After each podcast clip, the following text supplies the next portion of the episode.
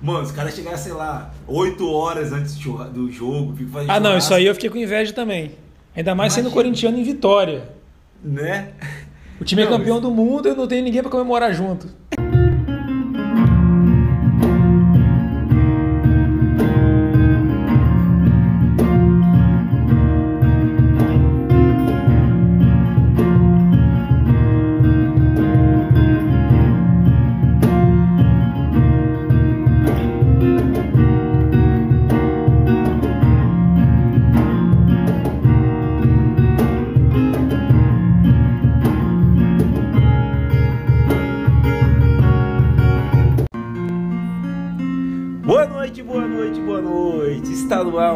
Uma vez, de novo, aquela, aquele podcast de terça-feira, aquele podcast do horário 9, aquele podcast que vem trazer muita filosofia, muita discussão e também muita culinária. Então está no ar mais uma vez o Jantando na Taverna.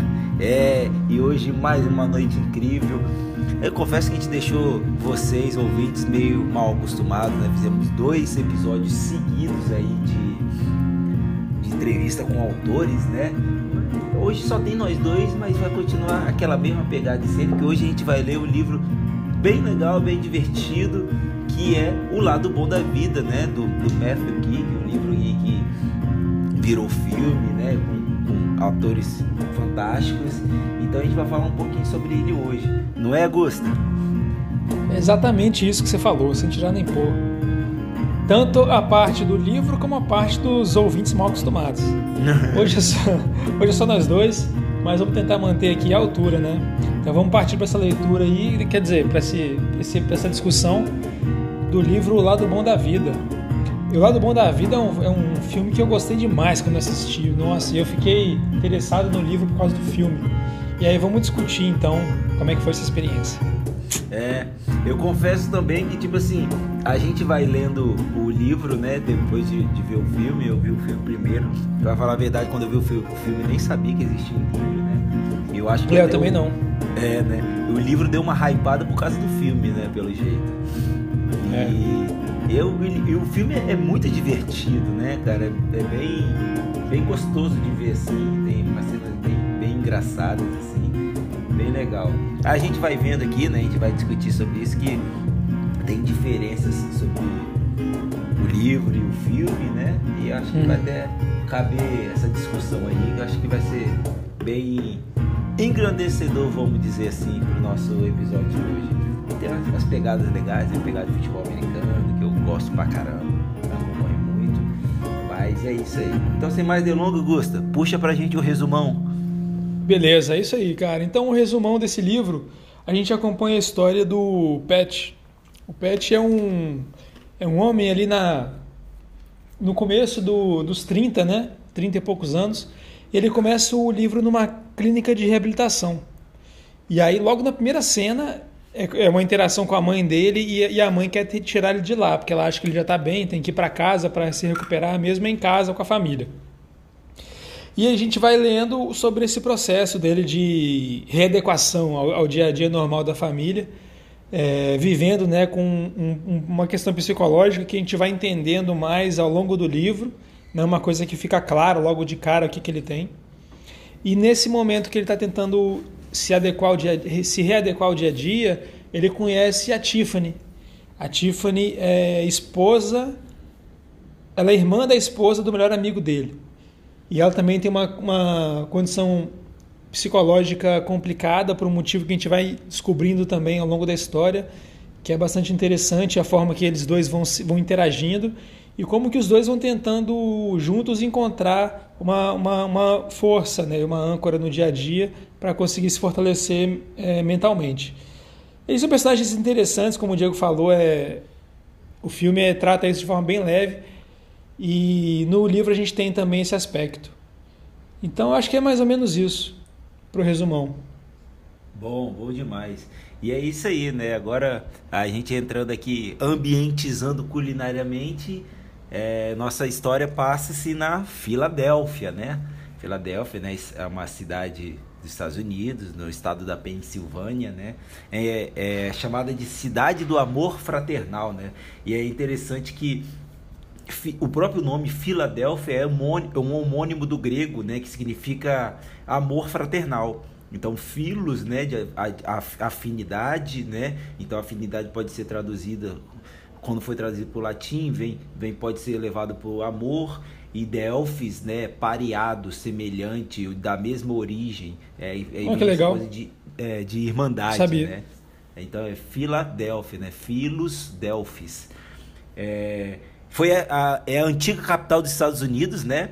É onde foi proclamada a independência dos Estados Unidos. Então, quem vai a Filadélfia tem vários monumentos super legais da independência dos Estados Unidos. Tem o Sino da Liberdade. Lá, lá mesmo tem a própria o local onde foi é, assinado a, a independência e toda a Constituição americana, né?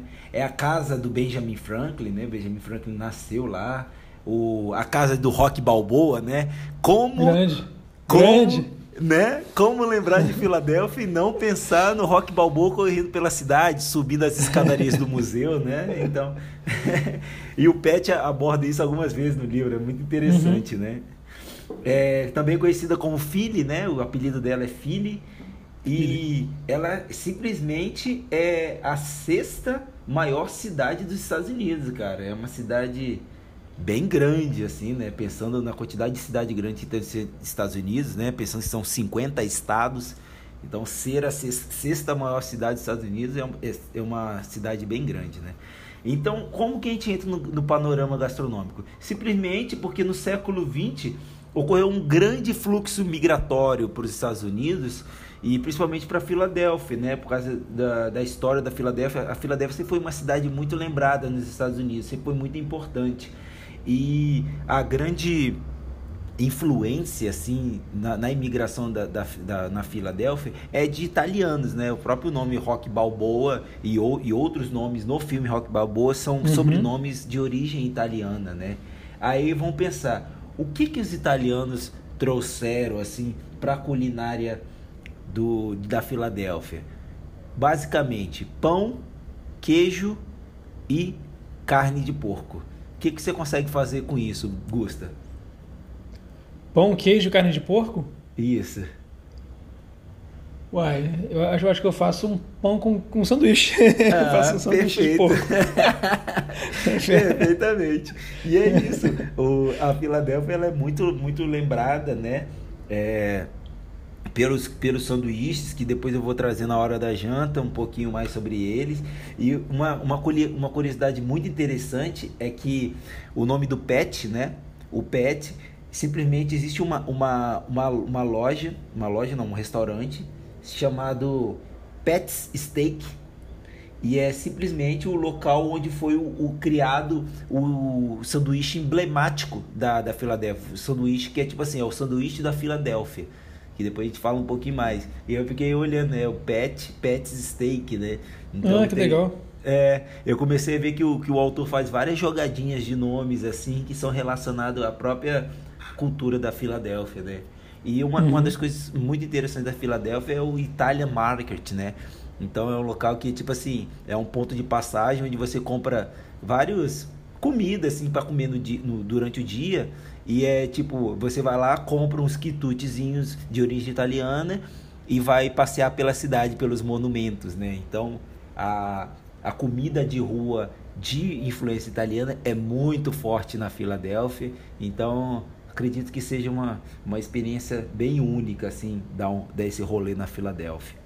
Eu fazer uma pergunta aqui dessa... de bate-pronto. Não sei ah. se você vai saber. Eu espero, eu imagino que você não vai saber. Mas é uma curiosidade que eu sempre tive. Por que, que o time da NBA se chama Philadelphia 76ers? Cara, eu saberia te explicar do São Francisco 49ers.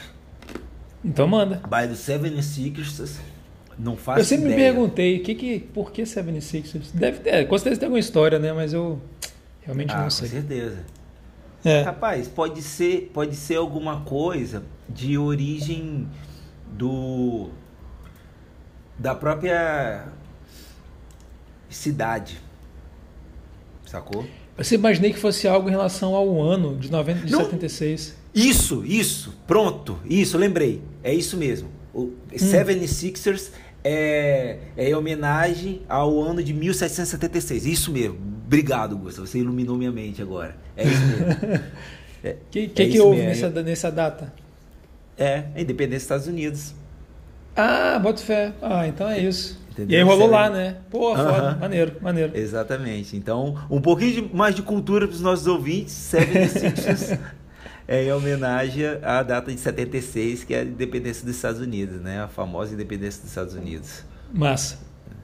E é isso aí. O que você achou desse panorama gastronômico? Achei história? sensacional. E agora com essa história, nós já temos no podcast a história de. Essa é só para quem é ouvinte mesmo. Já temos no ah. podcast a história do nome de dois times da NBA. Esse é o segundo. Quem é ouvinte oh, sabe, verdade. comenta aí qual é, que é o outro. É, eu ia falar agora, mas eu vou deixar pra galera que tá ouvindo há muito tempo. Deixa, deixa. E, cara, e, e, é um episódio antigo, hein? Antigo, é muito antigo.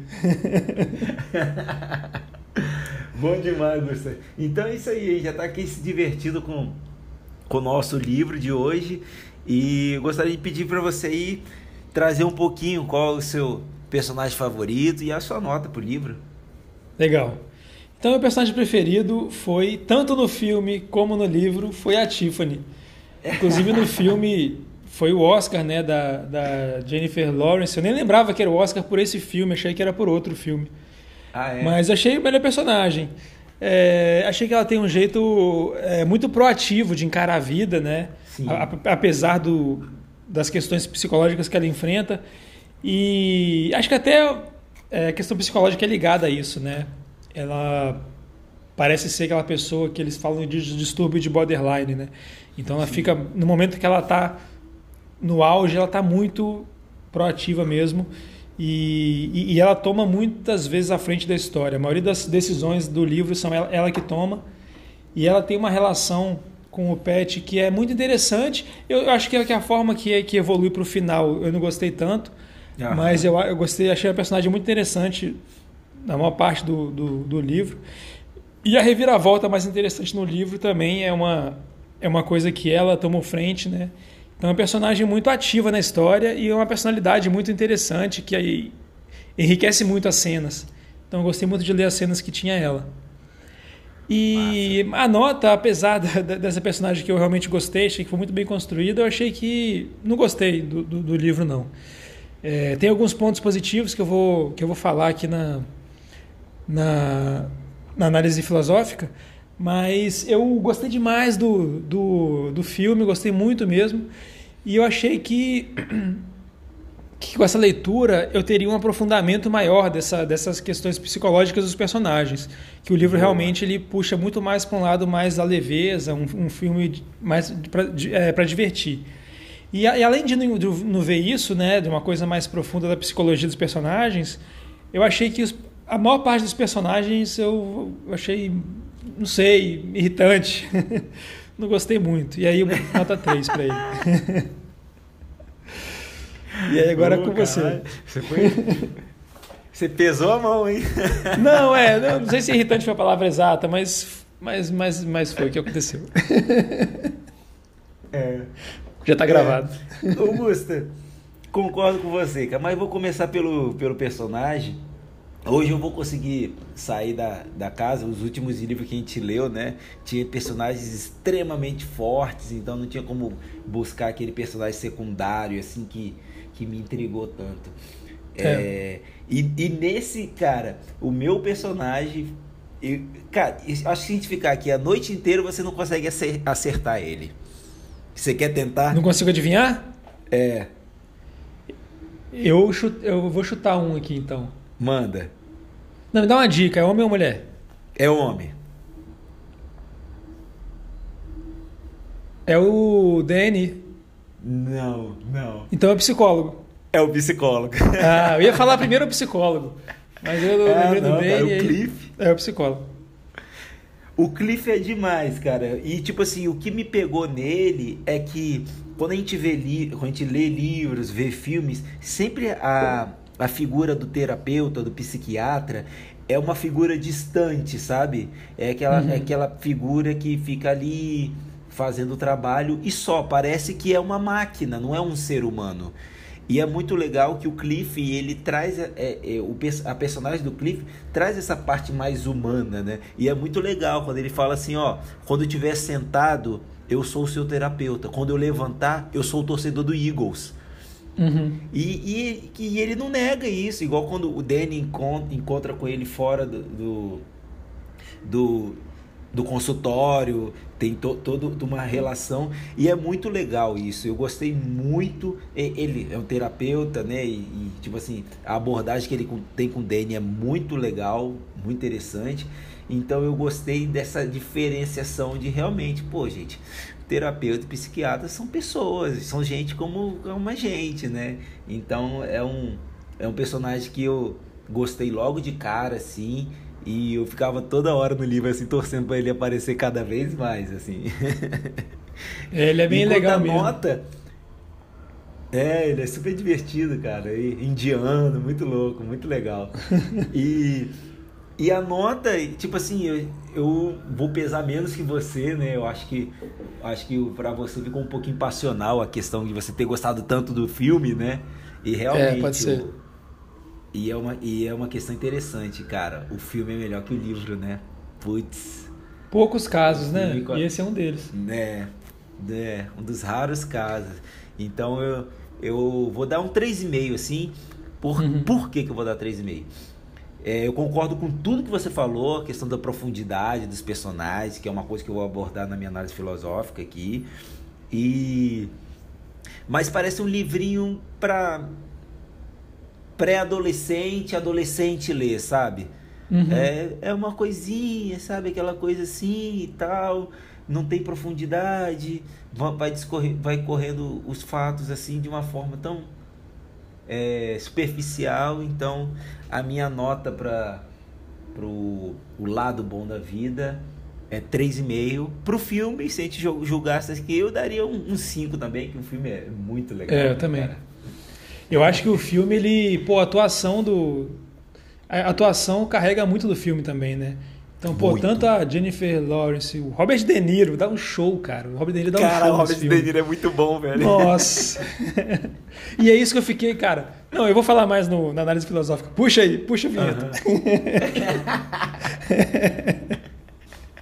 e é isso aí, cara. O, não, essas questões de, de das análises filosóficas, das análises filosóficas, não, desculpa, das análises de, de terapia e tudo mais, é, é muito interessante, né, cara, de buscar psique. Então você tem, você falou que a Tiffany tem um transtorno de borderline. Creio que a gente vai abordar um pouquinho mais sobre isso nas análises filosóficas. E quando a gente pensa assim de, de o que é a mente humana, né? Então, tipo assim, a, o entender a mente humana é uma coisa muito antiga. Então, Desde a Grécia Antiga tem se tentado entender a mente humana. E a melhor forma de entender a mente humana é se entender primeiro. E a melhor forma de se entender é com filosofia. E é com isso que a gente começa as nossas análises filosóficas.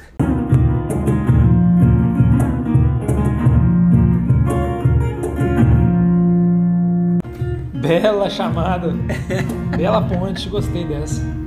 Então, pessoal, fica aquele recado para você de casa, você que já viu o filme, você que já leu o livro, vem com a gente nessa conversa para a gente passar mais o que a gente aprendeu com essa leitura, o que a gente entendeu dessa leitura. E você que ainda não viu o filme e que nem leu o livro, vale a pena dar um pause, nem que seja para ver o filme, que vale muito a pena, é. que é um filme massa. Massa. Então, é, cara, desde o começo a gente já está nessa pegada e é impossível não fazer uma comparação né, do livro com o filme.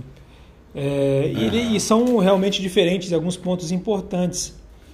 Então eu eu vou fazer aqui uma coisa dos personagens principais, assim, um, meio que um comparativo do, do filme com o livro, para meio que dar para entender para o ouvinte por que, que eu não gostei tanto da, da leitura e gostei muito mais do filme. Começando pelo pai, justamente de quem a gente estava vinha falando aqui. É, e no filme, eu achei o, o, o, pai, que agora me fugiu o nome, eu achei ele um, o melhor personagem no filme. Um dos melhores, vamos é falar assim. Bom. Talvez o segundo melhor. Mas assim, pau a pau assim, com a Tiffany, muito bom.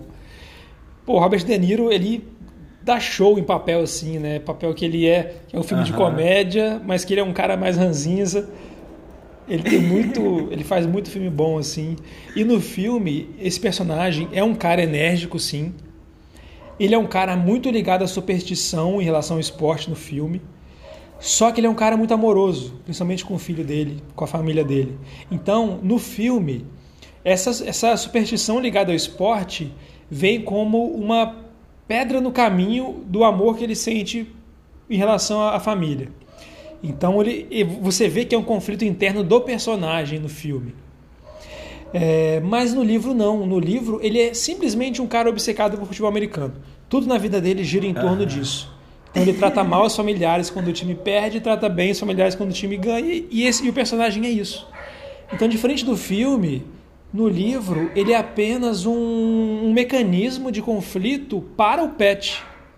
Uhum. Ele não é um personagem profundo, com conflitos internos, e que você acompanha um arco narrativo dele ao longo da história. Não, ele é um personagem unidimensional que apenas serve como mecanismo para você colocar algum, alguma tensão na vida do pet. Então eu achei que ele realmente ficou bastante raso no, no livro e eu, eu fiquei muito decepcionado porque no filme eu achei o personagem muito, muito rico, muito bom.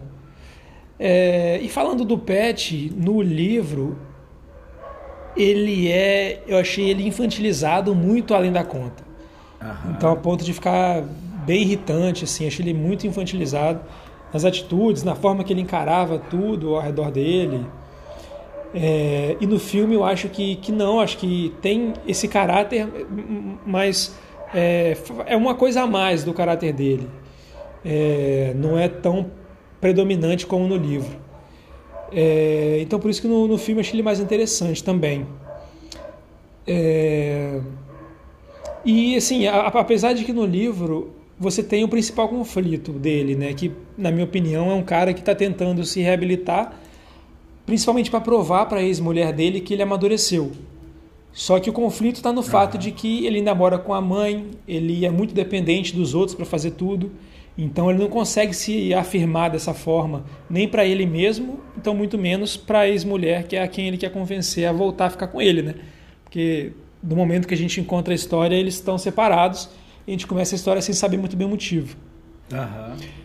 E aí a cena do estacionamento lá, que, que, ele, que ele entra na briga, tudo bem, achei maneiro, né? Que ele foi defender o irmão dele, mas como ele já vinha tendo atitudes muito infantilizadas no livro inteiro Achei que isso somou mais para esse lado da infantilização, da falta de maturidade para lidar com as situações, do que acho que se ele viesse numa crescente de amadurecimento e tivesse essa briga, seria uma cena mais forte, que fala, putz, o cara estava tentando, o cara estava evoluindo, mas no, no, no, livro eu não senti isso como eu senti no filme. Mas uma coisa que eu gostei muito que foi feita pelo, pelo escritor, pelo autor do, do livro, a gente nem citou o nome dele aqui. Eu, eu falei, o é Matthew Kick. Ah, é, isso. Uma coisa que eu, que eu achei que ele fez muito bem para a caracterização do, do Pet é os momentos que ele decide ler os livros que a mulher ensina no curso de, de literatura. Aham. Então, cara, eu achei uma. Isso foi uma sacada muito boa. Porque são cenas que não são muito longas, são cenas é, singelas assim na, na, história, mas que dizem muito sobre o personagem. Aham. Então a gente consegue ver através das cenas de leitura e da decisão de ler os livros que a mulher ensina, uma coisa, como que ele ainda ama muito a mulher dele, como que ele se importa muito com ela e quer voltar para ela, então é uma forma muito rápida, direta de mostrar isso, sem precisar dizer. A gente consegue ver que ele é muito inseguro também em relação à, à mulher, porque ela é muito mais erudita que ele e ele tem essa insegurança. A gente consegue perceber isso também. A gente percebe também uma insegurança e uma dificuldade de lidar com acontecimentos trágicos. A gente vê isso na leitura também. Então uhum. ele rejeita os livros que tem final que que os finais não são felizes, né? Então ele ama os personagens que veem o lado bom da vida e o, se ele está engajado num livro ali e o livro tem um final que não é feliz, ele fica muito puto, taca o livro pela janela. Isso mostra outro aspecto dele também, mostra a violência, né? Que ele tem muito dentro dele também. Sim. É, mais uma coisa, mostra a determinação. Ele é um cara determinado, obcecado. Então ele pega um livro, lê inteiro numa noite e assim que ele acaba de ler, ele já quer conversar com alguém sobre o que ele leu. Então ele acorda os pais para falar o que ele está sentindo com aquela leitura. Então é muito interessante isso. O, quando a gente está pensando pelo lado do escritor, é você conseguir mostrar muitas coisas sobre o personagem sem precisar ficar falando que ele adjetivando o personagem toda hora. Então, em vez do cara falar, ah, o Pet é um cara muito obcecado, o Pet, entendeu? E, ao invés de ficar falando isso, ele demonstra numa cena. É. Então, deixa o personagem mais bem construído. Então, isso foi bem legal. Hum. O nome. Desculpa. É, o nome do, do pai do, do, do Pet é Pet também, né? Pet Sênior. Ah, boa. Né? E aí, aí um gancho, um gancho até com, com um panorama gastronômico, o sobrenome é Solitano, né? É, uma, é uma, um nome italiano mesmo, assim. Então, hum. aí você vê toda aquela questão mais turrona, assim, italianona dele, né? Fica bem legal. É. E essa parte calorosa também do italiano, né? Então, no Sim. filme você vê, ele é muito expansivo e caloroso, assim, amoroso. Só que ele tem essa questão com o esporte que fica no caminho. Então, no filme eu achei mais interessante. É, então, cara, eu acho que essa escolha narrativa foi muito boa. É, a gente entende o personagem pelo que ele está vivendo, ao invés do ator ficar repetindo, adjetivando o personagem, né? Que seria uma coisa, forma mais chata de fazer isso. E por fim, falando da, da Tiffany, né? Passando pelos três personagens principais aqui, é, eu achei que ela foi a personagem que foi é, mais fielmente caracterizada no filme. Acho que justamente porque no livro ela já tinha uma profundidade muito interessante. Uhum. E aí não precisou fazer muita adaptação, né? Então é, achei, achei que ela é uma personagem que no livro foi mais bem construída. É, eu não gostei do do final onde ela começa a se apaixonar perdidamente pelo Pet. Mas é porque eu tava tão irritado com o Pet que eu falei, pô, não. E tava gostando dela. Eu falei, porra, sério que você agora tá apaixonado por esse cara? Mas, de um modo geral, eu gostei muito dela. É, é e quando a gente entende o conflito. Oi? É ciúmes isso. e, pô, quando a gente entende o conflito dela, né, ela fica ainda mais rica, né, porque é, ela acabou de perder o marido e isso acabou descambando num vício em sexo. Então isso é. chama também essa questão do borderline. E aí é, tem uma cena do filme que não lembro, acho que não tem no livro, que é o Pet defendendo a, a Tiffany de um cara que ele percebe que está querendo se aproveitar dela achando que ela, é que ela é muito fácil, que ela dá para todo mundo. E aí ele chega e defende ela. Eu não lembro de ter isso no, no livro. Não, acho que é uma cena não, do filme. filme. É. é. E. Tá, e, e por fim a gente descobre também, no, no livro a gente descobre, descobre mais no final. No filme a gente já sabe desde o começo que o Pet ele foi internado porque ele encontrou a esposa traindo ele, espancou o cara, o cara quase morreu. Uhum. E aí ele teve que ser internado e tudo mais. E aí no fim da história, a, a Tiffany finge que está entregando cartas para o pet da ex-esposa. E eu quando comecei a ler as cartas, eu falei, caramba, para mim agora a melhor personagem é a esposa. Porque eu achei que ela foi muito correta, assim, o jeito que ela falou com o pet, as palavras que ela usou. Deixando claro para uhum. ele que acabou. Porque muitas vezes a gente fica preso num relacionamento tóxico e não percebe, né? Então eu estava uhum. percebendo isso no Pet. Não era para ele estar tá com ela mesmo. E é para ele tentar superar o mais rápido possível. Então, mas ele não conseguia, estava muito preso nisso.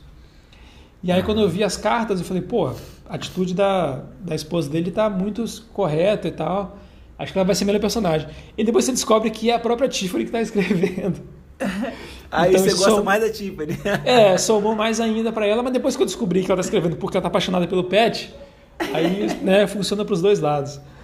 Mas, mas eu continuei com esse personagem. Então acho que a reflexão, é, assim, eu tentei buscar assim o que, que mais que eu poderia tirar, já que eu não consegui me aprofundar muito nas questões psicológicas dos personagens. Achei que o livro poderia ter entrado mais nisso, mas eu acho que foi uma escolha do autor para também fazer um livro mais leve. Acho que foi a, é a intenção dele desde o começo.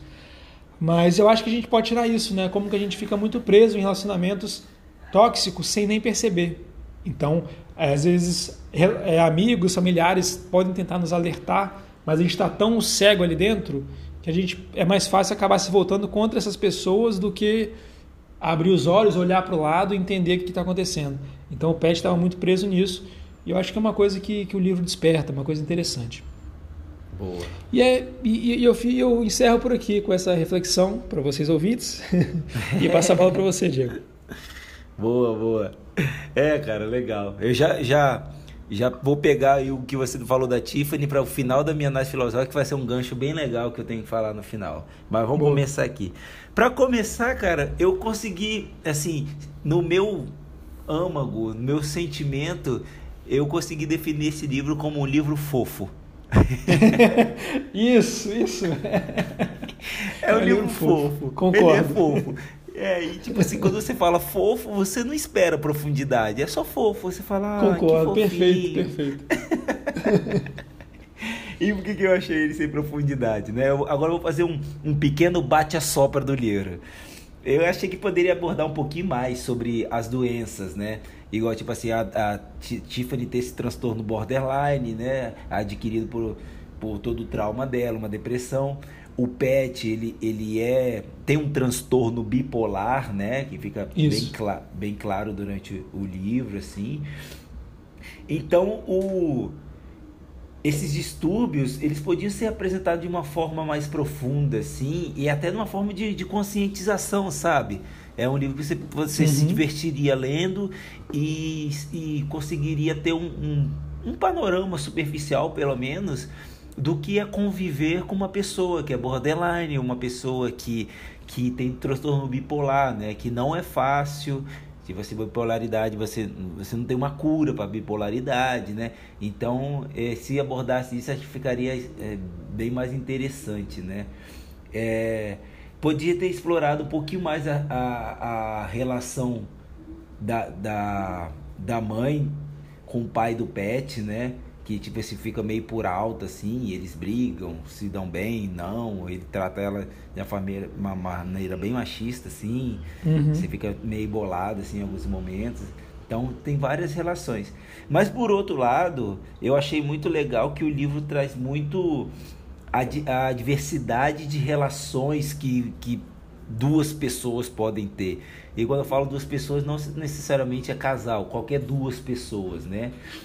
Então a gente vê a relação da mãe com o pet, né? Ela tem essa relação de maternal mais profunda, assim, né? Ela, tipo, trata ele como um, um, menino mesmo, assim, né? Então ela tem essa coisa de, de cuidar de uma criança, né? A relação do, do Ronnie, né? Que é o amigo de infância do Pet, do Ronnie com a Verônica, né? Que é a esposa do Ronnie. E, tipo assim, é um cara hiper submisso, né? Isso. É, tem a, relação da Verônica com a Tiffany, né? Que tipo assim, a Tiffany, ela. A Verônica, depois de todos os problemas da Tiffany, ela começa a atuar não como uma irmã mais velha, mas como uma mãe, né? Uma segunda mãe, assim. A relação do Jake com o Pet, né? Que é o, o Jake é irmão do Pet. Então o Jake tem, tem várias questões, mas ele fica julgando assim, tipo assim, pô, meu irmão fez isso, ele está internado, então ele fica afastado do irmão, mas quando o irmão volta, ele tem aquele amor fraternal forte. É, eu né? achei o Jake o personagem bem legal, principalmente no livro, inclusive. Né? Então tem uns momentos tem, bem bonitos. É, ele quando ele vê que o irmão voltou, ele tipo assim, você vê que estava com saudade do irmão, mas ele não conseguia lidar com a situação que o irmão dele espancou o cara e foi internado por três anos no hospital psiquiátrico, né? Então ele, é. ele, não, ele não sabia lidar com isso, não que ele deixou uhum. de gostar do irmão, ele não sabia lidar com a situação, né? Exatamente. E, e você vê, ele é bem tempestivo, né? Depois ele fica puto com a Tiffany, xinga a Tiffany de tudo quanto é nome. Ele, ele é desse jeitão, assim. Aí o próprio relação do Jake com a Kathleen, né, que é a esposa dele, então fica claro no livro que a Kathleen é uma pessoa bem bem equilibrada assim, então é um casal que, tipo assim, o Jake, ele se torna uma pessoa melhor, pelo que diz no livro, né? Ele se torna uma pessoa mais tranquila, melhor, assim, por causa da Kathleen. Em alguns momentos que o Jake explode, a Kathleen dá uma segurada. Ah, e, a, e a relação do Cliff com o Pet, né? Fora do consultório, que os caras vão, vão pro jogo junto, que tem aquela invasão indiana. Pô, Eu achei aquilo muito legal. muito legal, cara. Isso é muito Pô, legal. Imagina, cara, chega um ônibus com 50 indianos torcendo pro, pro Philadelphia Eagles, cara. Pô, é, é muito divertido. e aí, no Não, meio e com a vaga lá terapeuta do cara deles, lá. tá lá no meio. É a vaga da sorte, né? e, e, uma, e uma das, é das relações mais interessantes, Gusta, que você, você também você sente isso também, já sentiu, é a relação dos torcedores, né, cara? Que Sim. quando eles se juntam, mano, não existe diferença. É todo mundo por um propósito, é todo mundo irmão ali. E as diferenças acabam, é uma, uma grande fraternidade, assim, porque todo mundo ama o Eagles. E, e, e essa relação de torcida é muito legal. Poxa, esse é um dos motivos que eu amo tanto ir a estádio porque você tá ali naquele sofrimento, seu time tá perdendo ou então tá empatando, mas tem que ganhar, e você fica ali quando você olha pro lado, tem um monte de gente sofrendo com você, aí você se sente bem porque tipo assim, não, ah, pô, não sou eu só que tô sofrendo. E quando sai um gol, você vira o melhor amigo de um cara que você nunca viu na sua vida. é muito louco, você nem sabe o que o cara faz da vida. O cara pode ser a pior pessoa do mundo, mas naquele momento ele é uma pessoa fantástica porque ele ama a mesma coisa que você ama. Então, uhum. é, esse tipo Legal. de relação dos torcedores o autor conseguiu deixar bem claro assim pelo amor pelo Eagles, né? E realmente o, uma das torcidas mais apaixonadas da NFL é o do Eagles, né? O, o pessoal, o próprio pessoal da Filadélfia é muito apaixonado pela cidade. Então eles abraçam os times, né? Tipo, tem na NFL tem o Philadelphia Eagles, no NBA tem o 76ers e no beisebol tem o Philadelphia Phillies, né?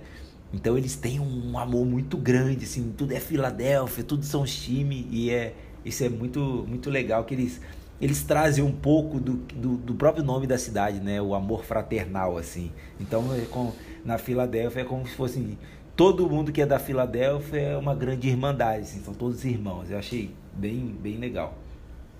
E aí, Augusta, o pessoal fala que eu sou meio caçador desse tipo de personagem nos filmes que eu vejo.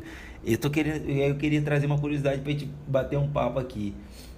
A minha pergunta para você é o seguinte: eu vou fazer a pergunta e vou trazer por que, que eu.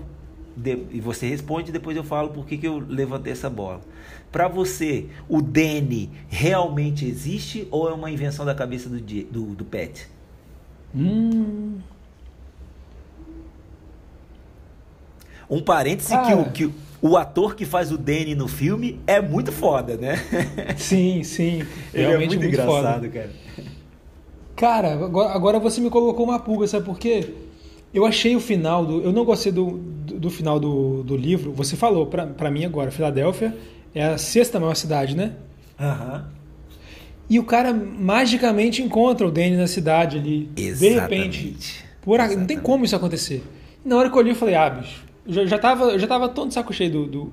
eu já tava assim, meio com o pé atrás com o livro, que aí não dei esse, esse benefício da, da reflexão. Mas realmente o que você falando agora é possível.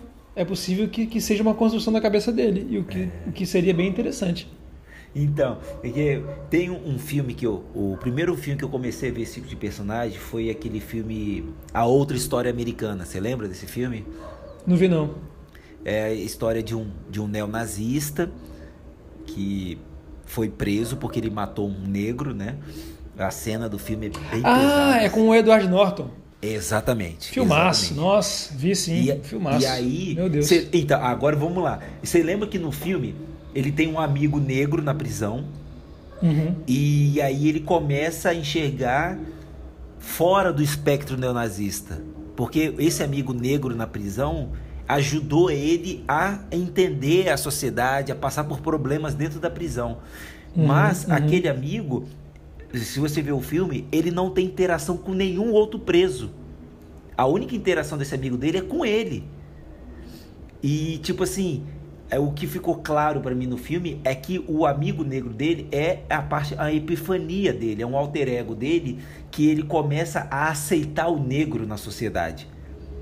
Que legal. E, Aí eu falei, caralho, muito legal esse personagem. E aí o Danny é muito engraçado. No filme não, no filme realmente o Danny aparece. É, o filme, que, exato. É, aqui o começo é super engraçado, né? Que ele, que ele se esconde dentro do carro para fugir do hospital psiquiátrico, é, né? E depois ele vai ver o, o, o, jogo com o pai do, do Pet. É, E então ele tem que ficar segurando assim... o controle remoto. Porque é, o pai dele encafifou que dava sorte. Mas aí no, no livro, o, o, Dan, o Pet tem interação com o Danny, mas nenhum outro personagem tem interação. O máximo de interação que você tem é quando o Pet é espancado. E aí ele começa a perguntar pela tia do, do Danny e do Danny. Aí falam para ele assim: ah, eles foram embora. E depois a mãe dele lá, ah, eu vou comprar um jogo para você e o Danny jogar. Mas, tipo, nenhum momento a mãe dele fala com o Danny. Parece que a mãe dele aceita que ele tem um amigo imaginário, né? E, e alimenta esse, essa imaginação do, do pet. Adorei isso aí, cara. Entendeu? Achei então você... que faz muito sentido. E é uma coisa muito interessante. Outra coisa interessante é o seguinte: que o, no, numa das sessões ele está conversando com o Cliff, né, com o terapeuta, e ele fala assim: Ah, eu, eu e o Danny gostamos muito de jogar um jogo. Pô, qual é o nome do jogo? É Porquese. Que é um jogo de origem indiana. Uhum. E o Cliff é indiano. E quando, quando ele fala assim, mas qual jogo? Ah, tal jogo. Você deveria saber, doutor. Esse jogo é de origem indiana. Ele é interessante. E no livro fala que o doutor dá uma, uma risadinha. Então parece que o Danny pega vários elementos para o Danny não, o Pet pega vários elementos de, de pessoas que ele gosta para inserir no Danny. E um construir o Danny. É, Boa. e um dos elementos Gostei. do Cliff seria esse jogo indiano que eles jogam o tempo inteiro, que é a interação deles o tempo inteiro, né? Então isso ficou na minha cabeça. Se o Danny é um amigo que o Pet criou para ter uma companhia dentro do hospital psiquiátrico, sabe? Para ele sair desse momento ruim dele, para ele ter uma companhia mesmo. Então ficou bem na minha cabeça, assim, o, se realmente o Danny existe, né? Acho que é uma coisa legal para discutir. Não, muito legal. Eu acho que quem vê o filme antes já parte do princípio de que ele existe, né? Mas você conseguiu fazer essa, essa leitura além do filme. E eu acho que, porra, fez muito sentido, realmente. E o que melhora bastante o final para mim. É, fica bem legal. E uhum. aí, falando mais um pouquinho do pet, né? É, então, tipo, fica claro do, por algumas questões, é, quatro questões principais que, que são diagnósticas de um transtorno de bipolaridade, né? Que, como eu falei, é um, é um transtorno incurável. Mas, e a pessoa ela consegue viver bem quando ela, quando ela aceita que ela tem transtorno bipolar e ela começa a ressignificar e saber quais são os gatilhos que levam a, a, a as crises, né? Então o, o gatilho do Pet era ouvir a, a música do Kennedy, né? Do Kennedy. E ele, ele começava a respirar, tal, que ele sabia que ele podia ter um surto, um surto violento, né? Que é, o, que é a parte da bipolaridade dele. Então, os quatro principais diag eh, sintomas diagnósticos ali é delírio. Então, tem partes delirantes ali do PET, né? Que ele começa a viver ali fora da realidade. As manias, Inclusive, o, né? Danny pode ser isso, né? É, então, o próprio. Ah, boa, Gusta. Boa. O próprio Danny pode ser. Mais uma pista. É, Legal. outra pista, boa mesmo. As manias, né? Que ele fazia um número de exercício sempre, corria um número de quilômetros sempre, e ele tinha que. E ele tinha aquele negócio que ele tem que suar para emagrecer. Tem a tal da hipomania, que aí a hipomania é quando você entra no estado, no estado de mania, mas é uma mania produtiva. E a, a mania produtiva do Danny, do Danny, não, do Pet, é quando ele lia muito livro, por causa da Nick, quando ele conseguiu emagrecer, que ficou claro no livro que, que ele tinha um sobrepeso antes do, do, de todo o problema dele. Então é a coisa que, que gera benefício, né? E a depressão, né? Então tem momentos depressivos do, do, do Pet e fica muito claro. E aí trazendo da, da Tiffany, a Tiffany, ela, como você disse, é uma pessoa muito mais centrada, mais equilibrada. E é muito interessante que, que fica claro que a Tiffany, ela passou por um momento de depressão, tudo mais, e ela tá há mais tempo se cuidando, né? Tentando passar por por, por esse problema psicológico dela. Então ela, ela já consegue se entender e quando ela consegue se entender, ela consegue ajudar as pessoas que têm transtornos também, que é o que ela uhum. consegue fazer com o pet, né?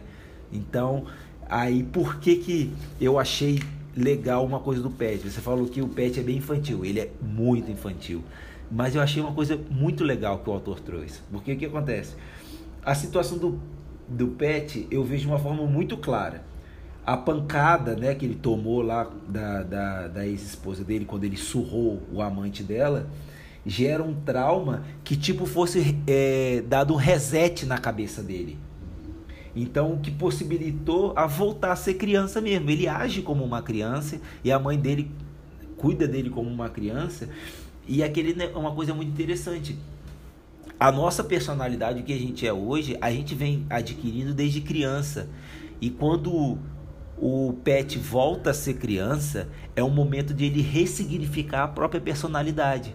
Então ele fica falando: ah, eu, eu quero ser uma pessoa gentil, ah, eu quero ler mais, eu quero fazer exercício, eu quero viver bem com minha família. Então é, é uma oportunidade advinda de um trauma, né, de um momento ruim, que ele tem para ele refazer a, a personalidade dele, porque ele, entre aspas, volta a ser criança, né?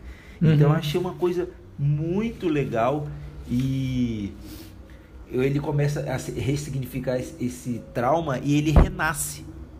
Então ele se torna outra pessoa, que eu achei muito legal no final, que ele aceita que a Nick casou, que ele fala o tempo inteiro que ele está esperando o fim, né? O fim do filme dele, que tem que ser um, um, um filme com final feliz, e ele aceita uhum. que o final feliz do filme dele é ver a Nick feliz, porque ele não fazia a Nick feliz. E eu achei essa parte muito legal assim, e eu me identifiquei, Gusta, porque quando eu fui para terapia, eu consegui passar dos meus traumas porque eu recuperei o meu eu criança. E um, um, uma das, das, principais características é a seguinte: quando eu era novo, eu era extremamente emotivo. Eu chorava muito, assim. Eu já fui chamado de chorão várias vezes. E hoje eu, eu voltei a ser essa criança. Essa criança que, que, me, que se permite se emocionar com as coisas. Igual, os nossos ouvintes já, já, já ouviram várias vezes aqui de, de momentos de quase não conseguir falar aqui. E momentos que eu falei, pô, essa parte do livro me fez chorar. E, cara, isso é, é uma, uma sensação tão boa que eu tenho hoje que eu recuperei de quando eu era criança. Ó, uma coisa, sabe que quer, quer ouvir um momento bem ridículo que eu chorei no cinema? Qual?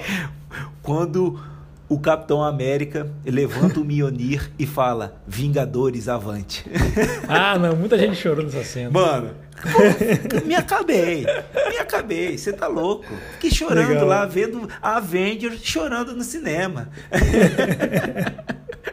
Ô, toda vez que eu vejo o lance do gol do Gabigol na final da Libertadores, eu choro todas ah, não, as vezes não, que eu... Aí não, aí não. Não, aí não. se eu botar agora aqui no YouTube, eu vou chorar de novo. só, quem, só quem é flamenguista sabe a emoção. então eu me identifiquei, então eu me identifiquei muito com o Pet, sabe? Essa é uma oportunidade Pet muito COVID? única de Hã? Com o Petkovic, você está falando que você se emocionou? Petkovic, não, não. não. O Pet é outra emoção. ah, é outro Pet. Então eu achei isso. É, outro Pet. O, é, esse, é, esse é o Pet do lado bom da vida. E então eu achei, eu achei muito interessante isso, sabe? Que ele realmente, ao longo do livro, ele reconstrói a personalidade dele, né? E ele vai toda vez que ele faz alguma coisa, ele fala, ah, vou fazer para ser melhor. Vou... E, e, claro, né? Não tem como. É, seria ridículo no livro se no final do livro não existisse mais o transtorno bipolar dele, que é a coisa que ele tem que lidar o resto da vida. Então, esse uhum. finalzinho dessa ressignificação do Pet, eu bato palma pro, pro Matthew. É, vamos chamar ele de Matt aqui, né? Somos íntimos. E, e aí é isso, cara. E então, é, sempre trago um lado psicológico terapeuta, né? né? para buscar a oh, achei muito boa essa fala, velho. Achei, Bom, achei muito, muito legal, massa ouvir a sua fala aí, porque você trouxe uma, você, você te, trouxe uma riqueza muito maior na sua leitura do que eu estava enxergando no livro. Achei muito bom. Bom, que bom, cara. É isso que a gente quer trazer para os nossos ouvintes, né? É bom. É bom saber. E, cara, uma coisa, uma coisa, curiosidade interessante é que o, o jogo do Philadelphia Eagles é sempre um espetáculo incrível, né? Então tem uma, uma base é, aeronáutica da, da, da, Força Aérea Americana em, na Filadélfia, é uma, uma base bem importante, assim, né? E todo jogo do Philadelphia é muito legal, porque quando canta o hino. Todo, todo jogo da NFL tem o hino americano, né? Todo esporte americano, aquela palhaçada chata pra caralho. Aí, mas sempre que acaba o hino, exatamente quando acaba o hino, passa cinco caças dando rasante por cima do, do estádio. Sabia disso? Caramba, não. Todo Cara, jogo? Todos os jogos, é um puta espetáculo. Aí eles cantam, né? Sempre tem alguém cantando o hino. Aí acaba o hino, passam cinco caças dando rasante. E quando os caças passam, começam a ter uma explosão de fogos. E é com essa explosão de fogos do Philadelphia Eagles que eu chamo a Uhum. nossa pergunta bomba.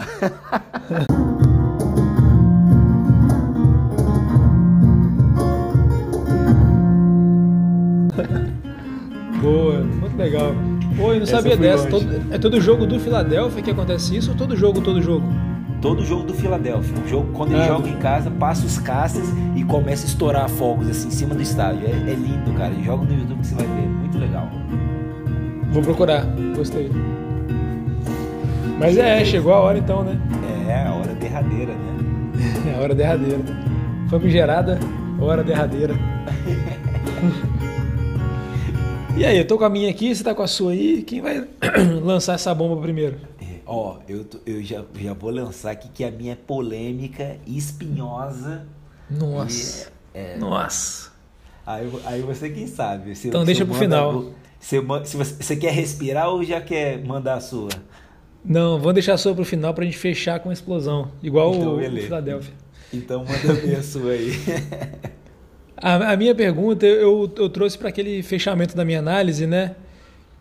E claro que não é para ninguém citar nomes aqui, mas eu queria saber se você já se sentiu assim, se você já se sentiu. Claro que isso eu acredito que você não sente na hora, né? Você percebe em retrospecto.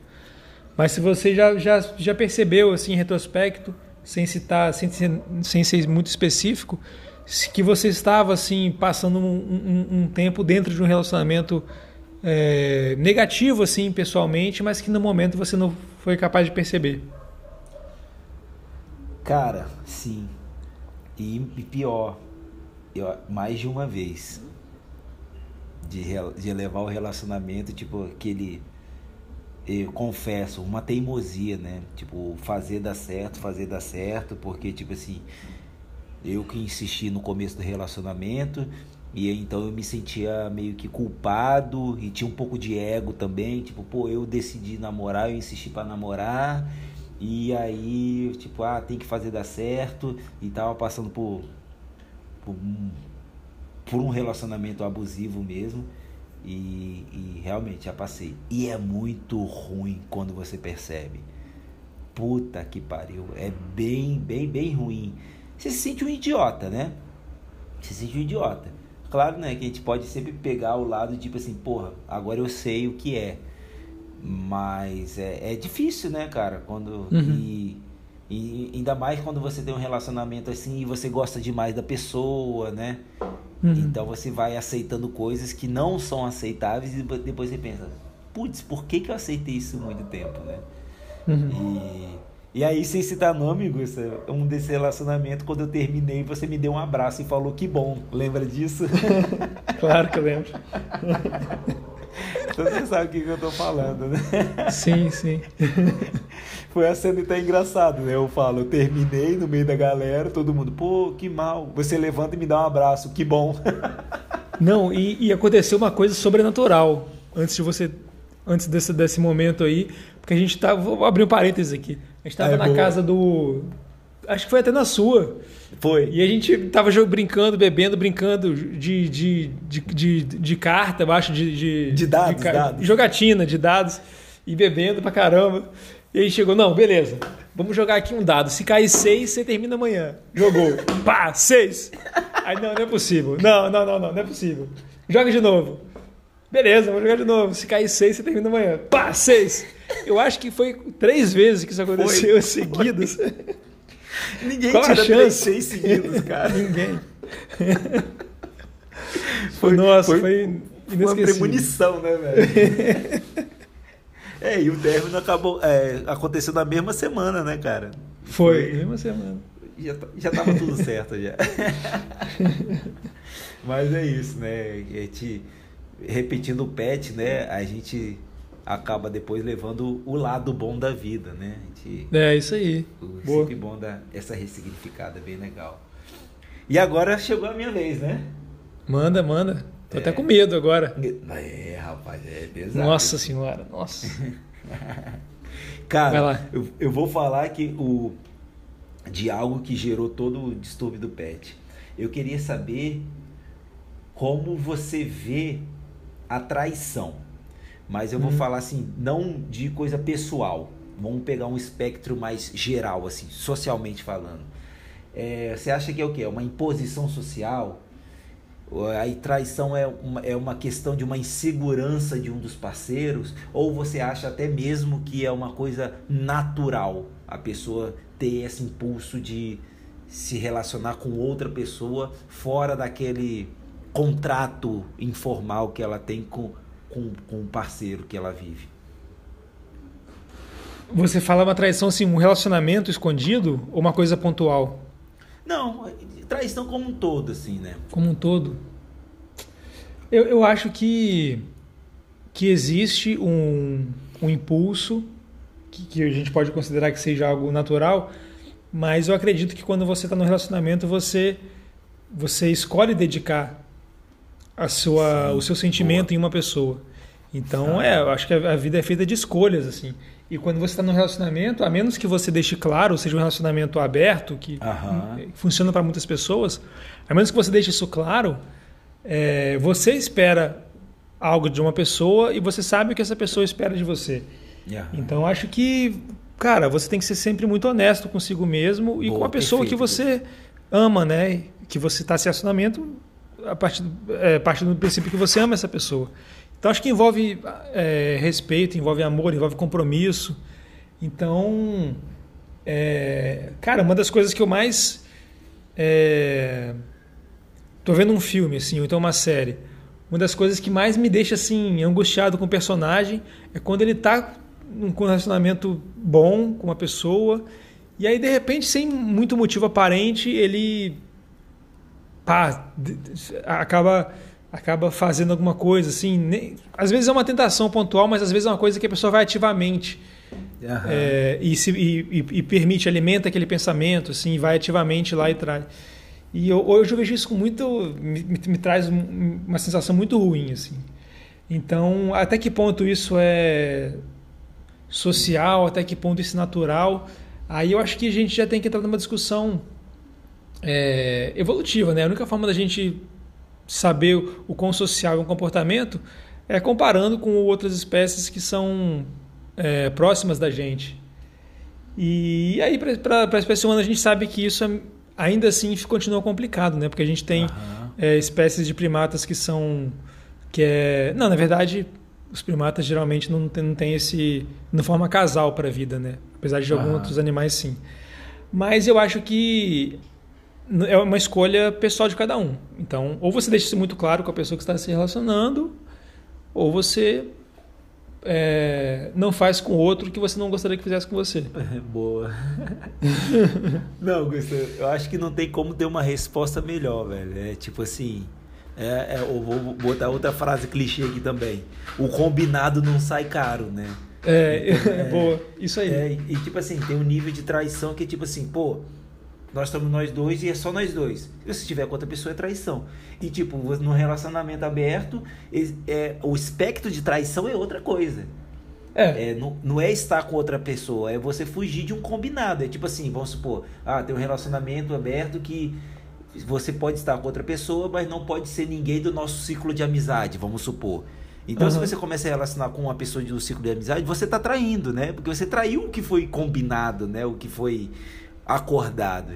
Então, é, é, tipo, perfeito, cara. Acho que não tem. Eu achei, eu achei que seria uma pergunta difícil, mas você respondeu com classe. Boa, legal, legal.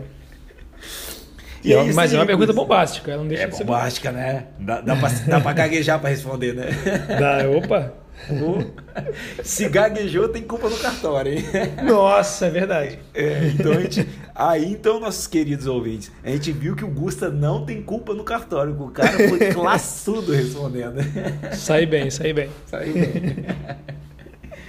E é isso aí, cara. Já estamos altas horas da noite aqui e começa a bater uma fome, né? O que, que você acha? Hum, eu acho que eu tô com vontade de um especial filadelfiano, sanduíche oh. de porco. Eita! Será que tá... vem isso? Não sei. Já tá dando spoiler da hora da janta? não é spoiler porque eu não sei, eu tô fazendo inferências. Bom, bom demais.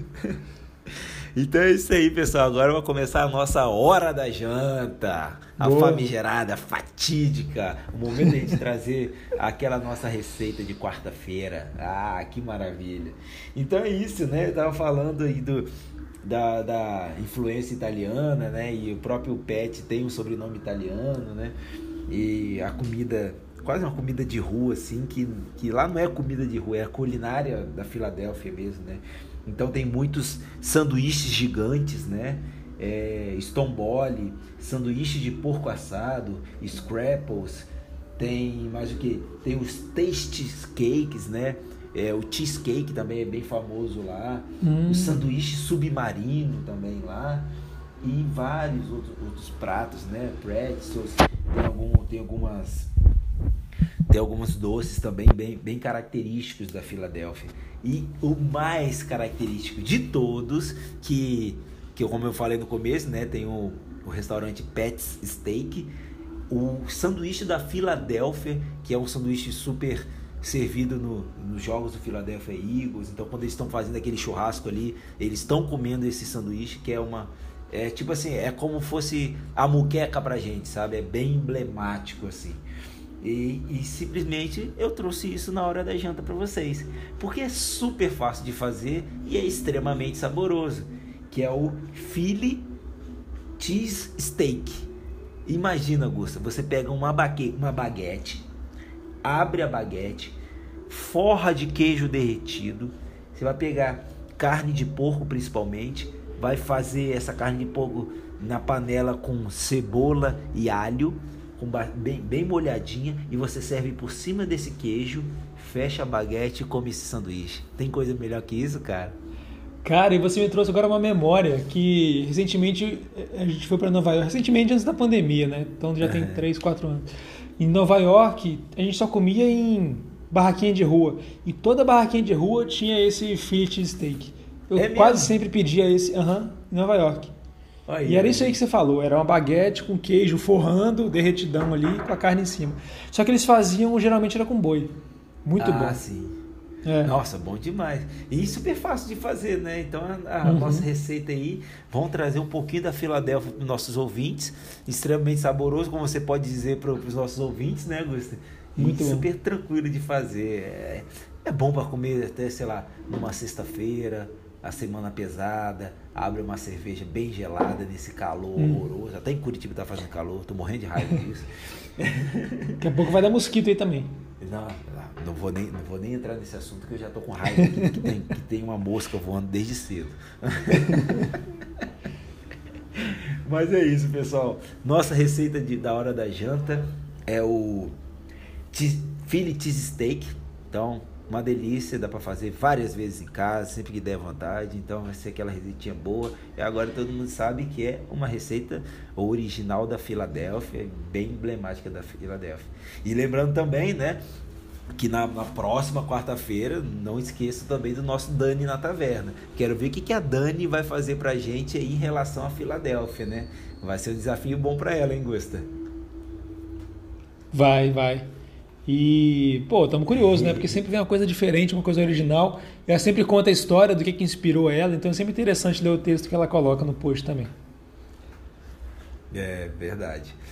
E é isso aí, gente. Nosso último contato com, com o nosso livro de hoje, né? O Lado Bom da Vida, do, do Matthew. E, então gostaria de pedir para você, Gustavo, trazer para os nossos ouvintes qual é o próximo livro que a gente vai ler. Eu acho que é um livro meio chato, não é? Semana que vem é o fim de uma era. Pisei no calo. Semana que vem é o fim de uma era. Nós vamos terminar a saga interestelar do Sixin Liu. Então, provavelmente o Alan vai estar aqui com a gente, como esteve no primeiro episódio. E o livro se chama O Fim da Morte. Vamos finalizar essa, essa série que se chama. Porque tem o nome dos livros, mas tem o nome da série. eu quero ver se eu lembro agora, o nome da série acho que se chama é, Memórias do Passado da Terra, algo assim. Mas é claro que a gente vai se informar melhor e, e colocar a informação correta para vocês futuramente no Instagram. Bom demais. É, eu tava, tava sacaneando o gosto aqui agora, mas eu tô extremamente curioso de como termina essa saga, porque o Eu Liu chegou no, no momento que fala assim, cara, o cara fez dois livros muito bons. O que, que ele vai fazer nessa porra desse terceiro livro, né? E é um livro grande, né, cara? Então eu tô É. muito curioso. Tô muito curioso.